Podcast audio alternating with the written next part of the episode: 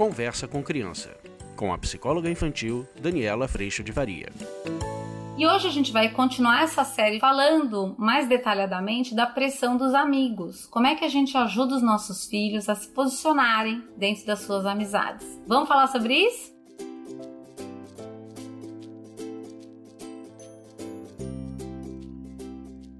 Uma encomenda muito querida para um projeto de uma criança que eu amo de paixão e que para mim é um privilégio poder participar dessa pesquisa, dessa grande revista que a Bia está fazendo. Mas aí eu falei, ah, vamos levar isso também para mais pessoas. Muitas vezes a gente não se dá conta de que a hora que os nossos filhos vão para escola, eles estão encontrando, sim, educações diferentes, muitas vezes culturas familiares diferentes, mas principalmente se a gente for parar para pensar que somos todos seres humanos imperfeitos e lá na escola a mesma coisa acontece, as crianças estão encontrando temperamentos diferentes. Então, talvez seu filho tenha um temperamento mais paciente, ou seja, uma pessoa que para essa criança a paz é muito importante, e de repente, não à toa, ele vai desenvolver uma amizade com uma pessoa, uma criança de um temperamento mais dominante e impaciente. Ou teu filho tem um temperamento mais extrovertido, os relacionamentos sociais são importantes, estar bem com os amigos é uma questão muito importante. E de repente, ele vai desenvolver uma amizade com ou uma criança impaciente ou uma criança mais analítica, que os detalhes precisam ser muito importantes, os fatos são muito importantes. E nesse encontro de temperamentos, do mesmo jeito que acontece dentro da nossa casa, acontece também na escola. As dificuldades aparecem. Eu falei bastante para vocês no último vídeo do quanto a escola é a oportunidade da gente aprender, porque a gente se choca,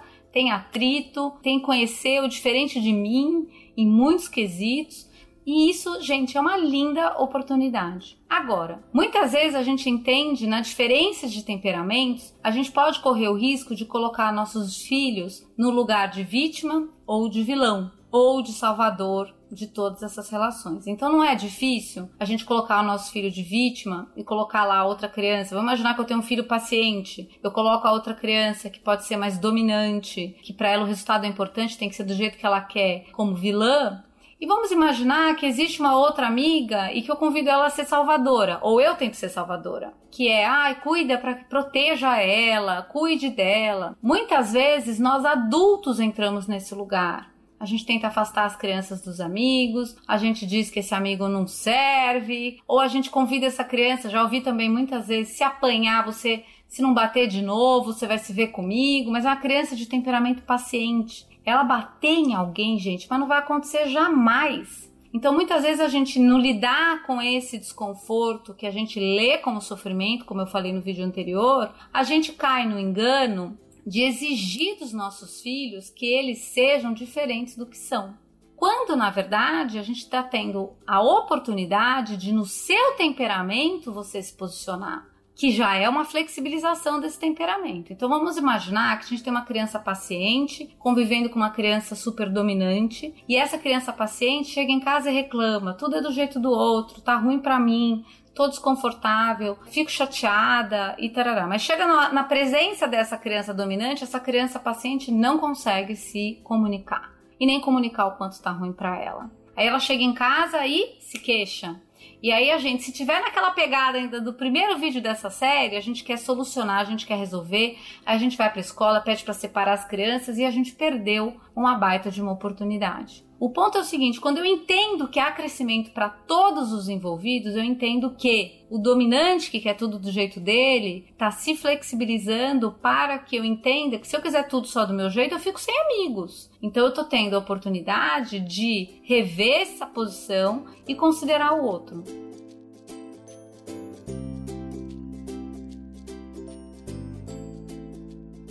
Se você tem um filho dominante, a tua ajuda é mas será que estando bom só para você tá bom para o outro?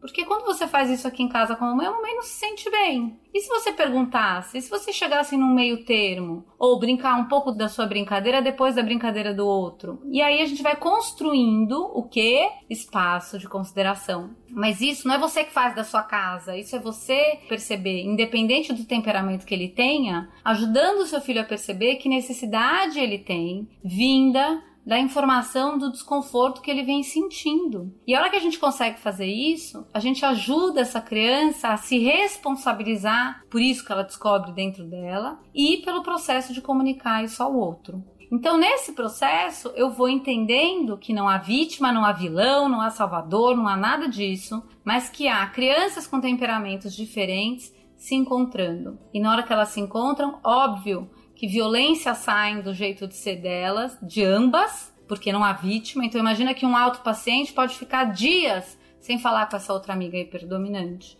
Isso também é uma violência. Quando que não há violência? Quando a gente comunica as nossas necessidades, ao invés de exigir do outro que ele já devia ser diferente do que ele é, isso a gente vive como adultos, a gente comunica a necessidade, dando ao outro a liberdade de agir, de fazer o que for possível para ele também. E aí a gente vai construindo esse espaço de consideração. Pior resposta quando uma situação chega na nossa casa através dos nossos filhos é a gente colocar os nossos filhos em algum dessas três posições: vítima, vilão ou salvadora. A melhor resposta é, como eu disse no vídeo anterior, acolher, mostrar o quanto você se sente assim também e ajudar essa criança junto dessa percepção que você também tem de você mesmo a perceber todo o desconforto e o que, que ela precisa perante esse desconforto. E aí convidá-la. Como é que você quer comunicar isso para o outro? Às vezes isso vai ser falando, às vezes falando vai ser muito difícil, porque um extrovertido vai lá e fala. Um dominante talvez vá lá e fale, mas talvez precisa cuidar de como falar. Um paciente talvez vai esperar sempre o melhor momento para falar, não vai conseguir falar. Um analítico vai querer falar somente na hora que tiver todas as certezas e os fatos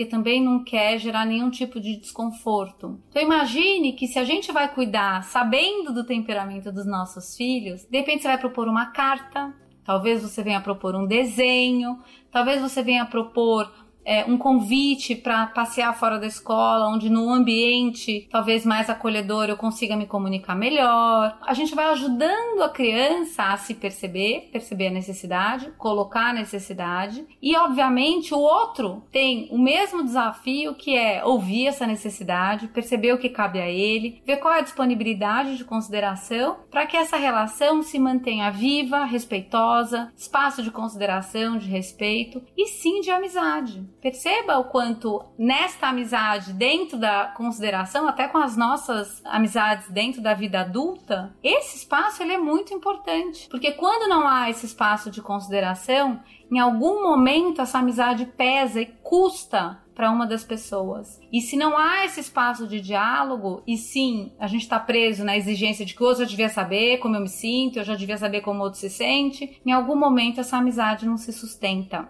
E aí a gente perdeu a oportunidade de aprender com ela. Então, quando a gente não perde de vista a premissa de imperfeição, eu começo a entender que a falha do outro, ela também existe em mim. Ela pode existir de formas diferentes, mas eu não estou mais num lugar de razão e muitas vezes de solidão.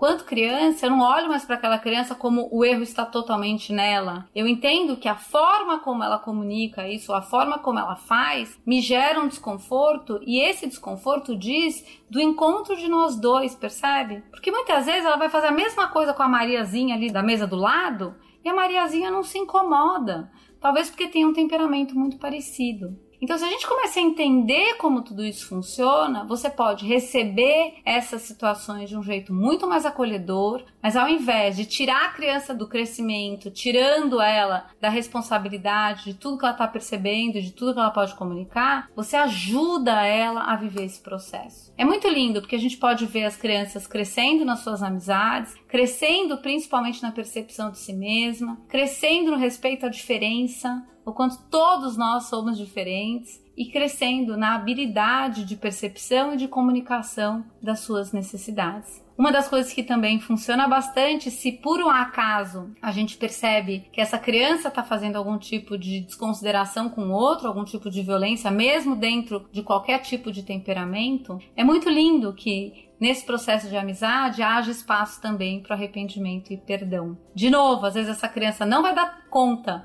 de pedir perdão verbalmente, mas ela pode fazer um desenho, ela pode levar uma flor, ela pode escrever uma carta, ela pode te dar um adesivo, ela pode demonstrar de alguma forma o quanto o que ela fez ela se arrepende, não foi legal, e o quanto esse outro, esse amigo é tão importante para ela. A gente aprofunda, gente, tudo isso lá no curso online. Eu vou sempre convidar você para essa experiência, porque aqui a gente tem um aperitivo de tudo que acontece lá, mas imagine que lá você vai trazer exatamente a situação que você está passando aí na sua casa, com seu filho, com um amigo dele, com a sua filha, com a amiga, com o amigo. A gente vai cuidando de uma forma muito próxima da nossa postura. Porque quando a gente muda a nossa postura, percebam que o convite para os nossos filhos é outro. Quando a gente cuida da nossa perspectiva para entender situações como essa, o convite para os nossos filhos, maridos e quem quer que seja acontece para um outro movimento. Quando a gente está no lugar, eu já fiz vídeo sobre isso, da gente garantir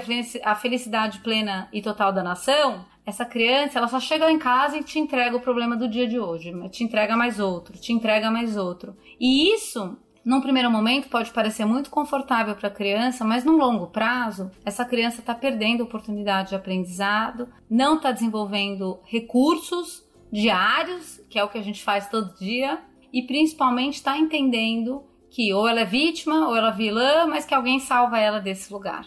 Então, gente, resistam a essa perspectiva dessa tríade vilão, vítima e salvador cuidem para perceber também que necessidade que você tem para que você possa montar essa parceria com a escola, de ajuda da escola, mas não se esqueça jamais de que todos nós estamos só por hoje num processo de aprendizado muito grande dentro da nossa humildade, da consciência da nossa imperfeição e principalmente dentro do compromisso e da responsabilidade da gente fazer o melhor possível sempre. O sempre cabe hoje, e quando a gente vai trazendo isso para um processo de educação, a gente vai entendendo que é muito bom você ser um acompanhante dessa caminhada do seu filho e não o garantidor, que no fim não garante nada e que pode sim fragilizar esse emocional e essa caminhada num longo prazo.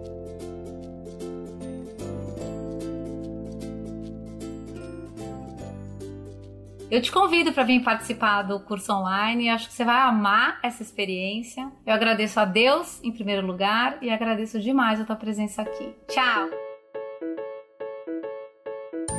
Você acabou de ouvir Conversa com Criança, com a psicóloga infantil Daniela Freixo de Faria. Mande seu e-mail para conversa@danielafaria.com.br.